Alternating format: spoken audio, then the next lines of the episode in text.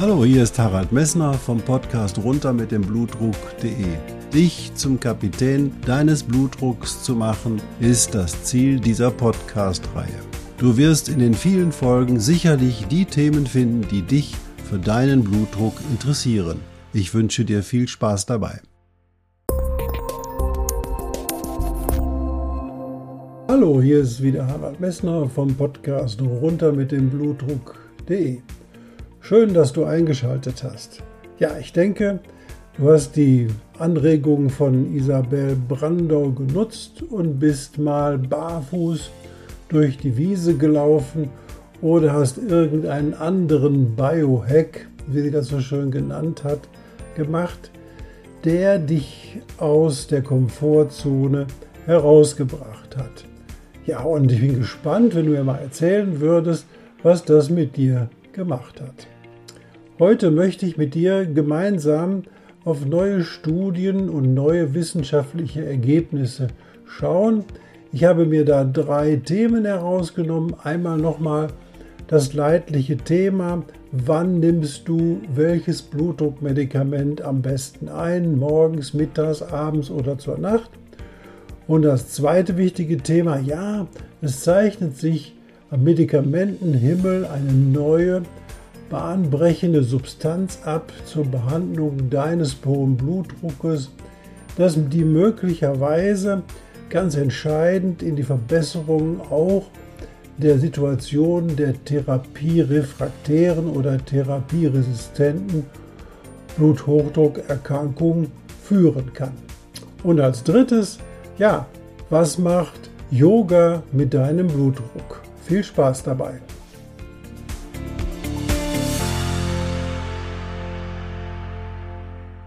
Ja, Neuigkeiten aus der Wissenschaft. Darum wird es heute gehen. Ich will nicht zu detailliert in die Forschung einsteigen, weil das würde sicherlich den Rahmen dieses Podcasts sprengen. Aber es gibt doch ein paar einige Erkenntnisse, die ich dir vielleicht mitteilen möchte. Wie ich auch schon in den vorigen Folgen berichtet habe, ist einfach so, dass die Nebenwirkungen eines schlecht eingestellten Blutdruckes vor allen Dingen morgens zwischen 4 Uhr morgens und 9 Uhr morgens geschehen. Woran mag das liegen? Ja, da haben wir lange drüber nachgedacht. Und zwar ist es offensichtlich so, dass durch die, das Aufwachen aus der Nacht heraus dein Blutdruck durch die Hormone steigt und wenn dann dein nächtlicher Blutdruck auch noch hoch ist, dann ist eben halt die gefäßschädigende Wirkung des Blutdruckes umso höher, wenn diese Spitzen auftreten. Und wir wissen inzwischen, dass der Ruheblutdruck morgens auf der Bettkante offensichtlich der Blutdruck ist, der therapeutisch entscheidend für deinen Erfolg ist. Und da haben wir natürlich drüber nachgedacht, haben gesagt, ja, dann muss man diesen Blutdruck am ehesten auch kontrollieren. Jetzt ist die Frage, wie kann man diesen Blutdruck kontrollieren? Und da fällt einem zunächst ein, ja, die meisten Blutdruckmedikamente, die nimmst du ja morgens sozusagen beim Frühstück oder vor oder nach dem Frühstück ein. Und da ist ja diese Phase dieser Gefäßschädigung durch den nächtlich hohen Blutdruck oder durch den Anstieg des Bluthochdrucks am Morgen schon vorbei. Und wenn die Medikamente gegeben werden, dann weiß man, da ist die anfängliche Wirkung nach der Einnahme, wenn das Medikament resorbiert wird, am größten. So nach zwei, drei Stunden ist die Wirkung am größten. Und selbst bei Medikamenten, die man über oder die eine Haltbarkeit, also eine Wirkdauer von 24 Stunden haben sollen, lässt dann die Wirkung doch langsam nach. Und aus diesem Grunde hat man darüber nachgedacht, ob es vielleicht sinnvoll ist, Blutdruckmedikamente generell abends vor dem Schlafengehen zu nehmen. Denn dann ist ja dieser Blutdruckanstieg am geringsten, wenn dann sozusagen deine Hormone dich wecken, weil du hast die ja abends vor dem Schlafengehen benutzt, genommen und deswegen muss auch die Konzentration dieser Medikamente am höchsten sein und aus diesem Grunde wäre es einfach klug, diese Medikamente auch abends vor dem Schlafen generell zu nehmen. Und abends vor dem Schlafengehen heißt wirklich unmittelbar vor dem zu Bett gehen, also nicht zum Abendessen einzunehmen, sondern wirklich vor dem Schlafengehen einzunehmen. Also wenn du um 10 Uhr ins Bett gehst oder 22 Uhr ins Bett gehst, dann nimmst du die Tabletten um 22 Uhr. Und wenn du um 9 Uhr, also 21 Uhr ins Bett gehst, dann bitte um 21 Uhr. Oder wenn du erst um 11 oder 12 Uhr ins Bett gehst, dann um 12 Uhr. Diese Zeitdifferenz macht nicht viel aus, aber es führt dazu, dass dein Blutdruckanstieg morgens, wenn du aufwachen willst, wenn dein Körper wach wird, einfach geringer ist. Vielleicht probierst du das mit deinem Hausarzt einmal aus.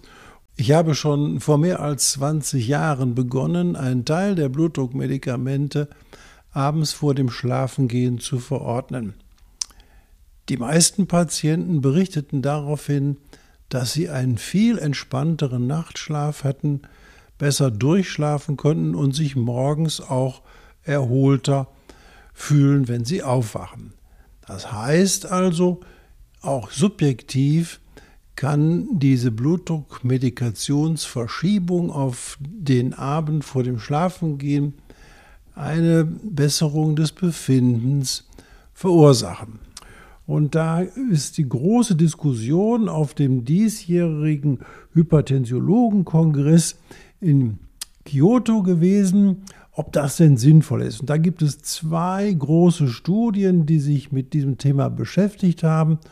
Und dummerweise kommen diese beiden Studien zu unterschiedlichen Ergebnissen. Die eine Studie belegt, ja, da mag ein positiver Effekt sein, eine andere Studie sagt, da ist kein positiver Effekt dieser Maßnahme. Also man kann bisher eine generelle Einnahme aller Medikamente vor dem Schlafengehen ähm, statt morgens früh nicht empfehlen. Und jetzt da fängt schon das große Problem oder die Herausforderung an, da sind einfach alle Medikamente abends vor dem Schlafengehen gegeben worden und das ist möglicherweise nicht klug. Und das habe ich auch zu keinem Zeitpunkt empfohlen. Also, du hältst fest, als allererstes Wichtigste ist, das ist ganz sicher, dein morgendlicher Bettkantenblutdruck, so wie du den bestimmst, das ist der entscheidende therapeutische Blutdruck und der sollte ähm, 135 zu 85 nicht überschreiten. Das ist das therapeutische Ziel. So ist die Frage, wie man das erreicht. Wenn das erreicht wird, dadurch, dass alle Medikamente, dein Hausarzt, dir alle Medikamente morgens gibt und du hast dann am nächsten Morgen diesen Blutdruck unter 135 zu 85, prima, dann musst du nichts ändern. Es gibt aber Menschen, die erreichen mit der morgendlichen Gabe dieses, der Blutdruckmedikamente nicht äh, diesen Blutdruck von 135 zu 85. Was tut man also? Dann geht man her und gibt einen Teil der Medikamente abends vor dem Schlafengehen. Was ja auch sinnvoll ist, weil dann hast du das Medikament auf dem Nachtkästchen liegen, du kannst es einnehmen und kannst dann dich in Ruhe hinlegen, weil ja dann auch der hydrostatische Druck, auch das hatte ich dir erklärt, auf den Gefäßen wesentlich geringer ist wenn dann der Blutdruck niedriger ist, weil im Stehen ist ja normalerweise dein Blutdruck, wenn der auf in den Armen gemessen 140 zu 80 ist, dann ist der im Kopf, weil der Kopf ja viel höher ist, eben halt nur 100 zu 60. Wenn du dich allerdings hinlegst und dein Blutdruck ist plötzlich im Liegen 135, 140 zu 90, dann ist auch im Kopf der Blutdruck 140 zu 90. Und das macht natürlich dann auch eher die Schädigung der Gefäße im Kopf, weil der Kopf daran nicht gewöhnt ist. Der Kopf wird im Laufe des Tages immer höher gehalten. Das heißt also, die Gefäße im Bereich des Kopfes sind durch deinen Blutdruck auch im Laufe des Tages, wenn du sitzt oder stehst, nicht so belastet. Also was tut man nochmal her? Man geht her und gibt dir dann ein oder zwei Medikamente abends vor dem Schlafengehen. Und da fallen mir nur zwei Medikamente ein, die wirklich abends vor dem Schlafengehen gegeben werden sollten. Das erste ist der Calcium-Antagonist. Der häufigste zurzeit gegebene Calciumantagonist ist das Amlodipin. Da gibt es noch das Nitrendipin. Da gibt es noch Retardformen vom Nifedipin. Da gibt es also alle Medikamente, die mit IN enden in ihren Grundsubstanzen. Das sind meistens Calciumantagonisten. So, diese Calciumantagonisten haben aber die Herausforderung, dass wenn du sie morgens nimmst und läufst anschließend rum oder sitzt, dann haben diese Medikamente die Wirkung, dass sich Wasser in deinen Beinen ansammelt. Und das Wasser sammelt sich deswegen an, weil diese Medikamente, die Calciumantagonisten, die kleinen Gefäße weit machen. Und das führt dazu, dass das Blut quasi aus den Beinen nicht so gut zurücklaufen kann und deswegen verbleibt Wasser in den Beinen. Wenn du jetzt diese Medikamente aber abends vor dem Schlafengehen nimmst, dann ist ja der hydrostatische Druck auf deinen Beinen nicht mehr da. Das bedeutet, dieser Effekt dieses Medikamentes, des Amlodipins, des Nifedipins und des Nitrendipins auf diese Ödembildung ist fast nicht mehr da. Das heißt also, es ist also klug, den Calciumantagonisten als erstes Medikament, um Nebenwirkungen zu vermeiden, abends vor dem Schlafengehen nimmt. Die zweite Medikamentengruppe, die man auch sehr schön abends vor dem Schlafengehen nehmen kann, sind die ACE-Hämmer und die Angiotensin-Rezeptorblocker. Das wird dein Hausarzt sagen. Die meisten haben einen ACE-Hämmer oder Angiotensin-Rezeptorblocker, den sie einnehmen. Und diesen kann man auch sehr schön abends vor dem Schlafengehen einnehmen. Und da gibt es Kombinationspräparate aus dem Angiotensin-Rezeptorblocker und einem Calcium-Antagonisten. Das sind also eben halt diese Medikamente, wo beide Substanzen, die man abends vor dem Schlafengehen nehmen kann, drin sind und gut wirken. Und dabei werden sind dann auch die Nebenwirkungen beider Substanzen, weil du nachts schläfst, deutlich geringer. Das bedeutet, wenn du mit deinem Hausarzt sprichst und der morgendliche Blutdruck ist noch nicht kontrolliert, dann frag ihn mal, ob er dir nicht diese beiden Medikamente und kein anderes abends vor dem Schlafengehen geben soll. Zwei Medikamente will ich dir ans Herz legen, die nicht abends vor dem Schlafengehen zu nehmen. Und das sind erstens die Beta-Blocker, die ja sowieso nicht mehr so richtig im Bereich des hohen Blutdrucks aktuell sind. Diese Beta-Blocker haben nämlich die Nebenwirkung, dass sie möglicherweise nachts Atempausen provozieren können. Also dass wenn du schläfst, dass du dann nicht mehr richtig ein und nicht mehr richtig ausatmest. Das passiert besonders bei Menschen, die dafür empfindlich sind, nämlich die mit Übergewicht sind. Und deswegen sollten Beta-Blocker nicht abends vor dem Schlafengehen gegeben werden. Und das Gleiche gilt auch für Diuretika, also Medikamente, die eben halt das Wasser aus deinem Körper heraustreiben. Die sollten auch nicht abends vor dem Schlafengehen genommen werden, weil du willst ja durchschlafen, du willst ja nachts nicht auf die Toilette gehen. Und außerdem fügen, führen diese Medikamente, wenn man sie abends vor dem Schlafengehen nimmt, möglicherweise dann auch zu Krämpfen in den Beinen, wegen derer du dann aufwachst. Also, Beta-Blocker und die Diuretika, also die wassertreibenden Medikamente, nicht abends vor dem Schlafengehen. Es gibt Kombinationen aus Calcium-Antagonisten und ACE-Hämmern oder Renin-Angiotensin-Aldosteron-Hämmern. Diese solltest du mit Diuretikern. Wenn du ein Medikament mit einem Diuretikum nimmst, solltest du deinen Hausarzt bitten, nicht mehr diese Diuretika da drin zu verordnen, weil diese sind dann in einer Pille drin und dann darfst du auch diese Medikamentenkombination nicht mehr abends vor dem Schlafengehen nehmen. Also wenn du zum Beispiel, da gibt es Medikamente, da ist Candesatan, Amlodipin und Hydrochlorothiazid drin. Diese Medikamentenkombination darfst du nicht abends vor dem Schlafengehen nehmen, damit du nicht nachts auf die Toilette musst und deine Nachtruhe gestört wird. Also, der, das unabhängig von dem Ergebnis der Studie, die jetzt gerade, gerade auf dem Kardiologenkongress, äh, dem äh, Hypertoniekongress in Kyoto diskutiert würden, ganz klar, dein Blutdruck sollte morgens auf der Bettkante 135 zu 85 nicht überschreiten. Und dazu darfst du mit deinem Hausarzt die richtige medikamentöse Kombination einnehmen. Also, der Zeitpunkt der Medikamenteneinnahme ist wirklich bestimmend für deinen therapeutischen Erfolg, wenn eben halt dieser Blutdruck von 135 zu 85 mm Hg morgens auf der Bettkante überschritten wird.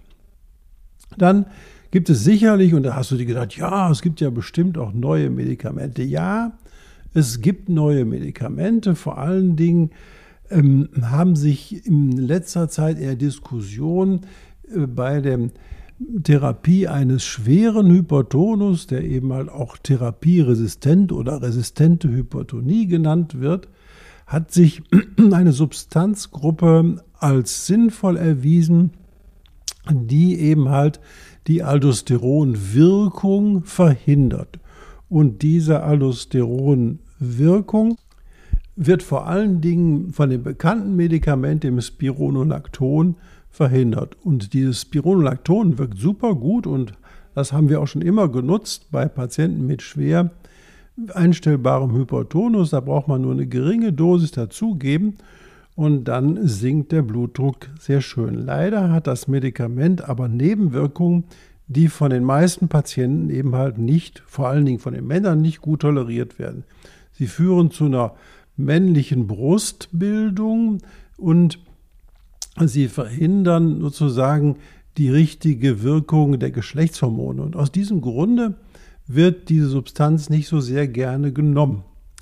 Und wir haben jetzt inzwischen ein neues Medikament entwickelt, das ist das Baxdrostat. Das ist in der Lage, offensichtlich nicht mehr die Wirkung des ähm, Aldosterons zu unterbinden durch das Spironolacton, was da dran geht, sondern wir können inzwischen die Bildung des Aldosterons, des körpereigenen Aldosterons hemmen. Und da gibt es eine sehr vielversprechende Studie, die jetzt auch im New England Journal erschienen ist. Und das ist eine sicherlich wirklich gute Idee, dieses Medikament möglicherweise einzusetzen. Da fehlen uns allerdings noch Erfahrungen und da sollte man auch die Erfahrungen langfristig abwarten, ob die theoretische Idee, dass so ein Medikament helfen sollte und auch sich positiv auf den Erfolg, auf deinen Blutdruck und auf deine Lebenserwartung auswirkt, abwarten bevor man eine generelle Empfehlung dazu gibt. Dann ist natürlich auch in den Foren wieder eine große Diskussion über das endogene Blutdruckmedikament, was der jeder Mensch in sich hat, nämlich das endogene NO, also Nitric Oxide oder die Nitrate, die der Körper selber bildet und die die Gefäßregulation quasi im Körper selber macht. Und diese zu beeinflussen wird auch ein, ist ein wichtiges Ziel. Und da fehlen aber noch sehr viele pathophysiologische Zusammenhänge, um das endogene Nitrat richtig auszunutzen. Wir haben aber herausgefunden, dass das endogene Nitrat inzwischen nicht allein über die Gefäßwand geregelt wird, sondern dass die roten Blutkörperchen, die durch dein Blut gehen, eine ganz entscheidende Rolle in, der, in dem Stoffwechsel des endogenen Nitrats haben. Also hier wird sich noch sicherlich ein ganz wichtiger Faktor möglicherweise, um noch eine physiologischere Blutdrucksenkung zu erzielen, eröffnen. Und dann noch was ganz Schönes nebenbei. Ja, wir haben auch natürlich einige Kollegen, die sich beschäftigen mit der Wirkung von gewissen Sport- oder Bewegungsarten auf den hohen Blutdruck. Und da konnte man sehr schön beweisen in einer sehr schönen Untersuchung, dass die regelmäßige Yoga-Übung, regelmäßige Yoga-Übung deutlich den Blutdruck senken kann.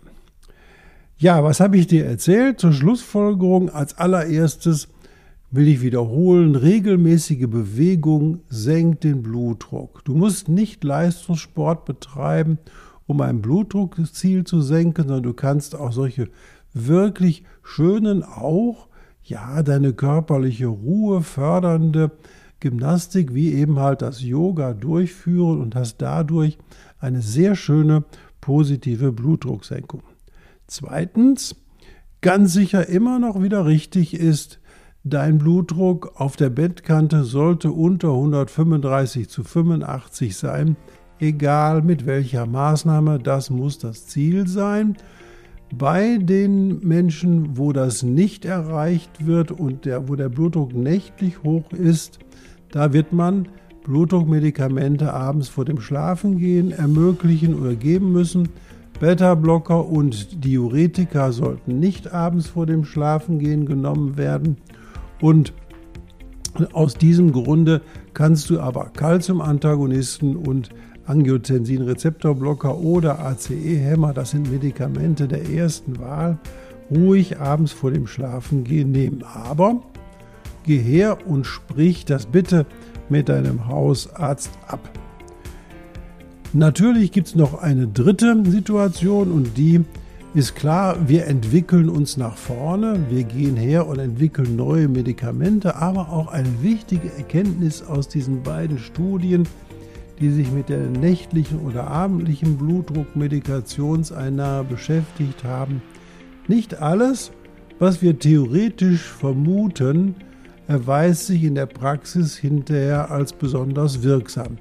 Daher müssen wir überlegen, sind unsere Studien noch richtig oder gehen wir her und sind zu fixiert auf diese Studien und sind nicht mehr im Bereich der Individualtherapie. Und ich wünsche dir einen Hausarzt, einen Kardiologen oder einen Nephrologen, der mit dir deine Individualtherapie macht.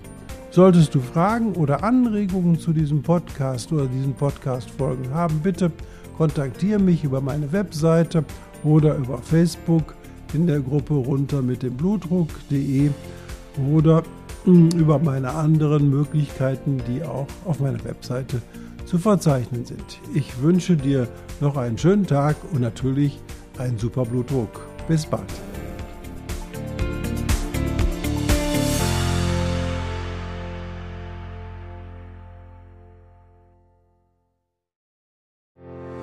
Ich hoffe, diese Podcast-Folge hat dir genauso viel Spaß gemacht wie mir.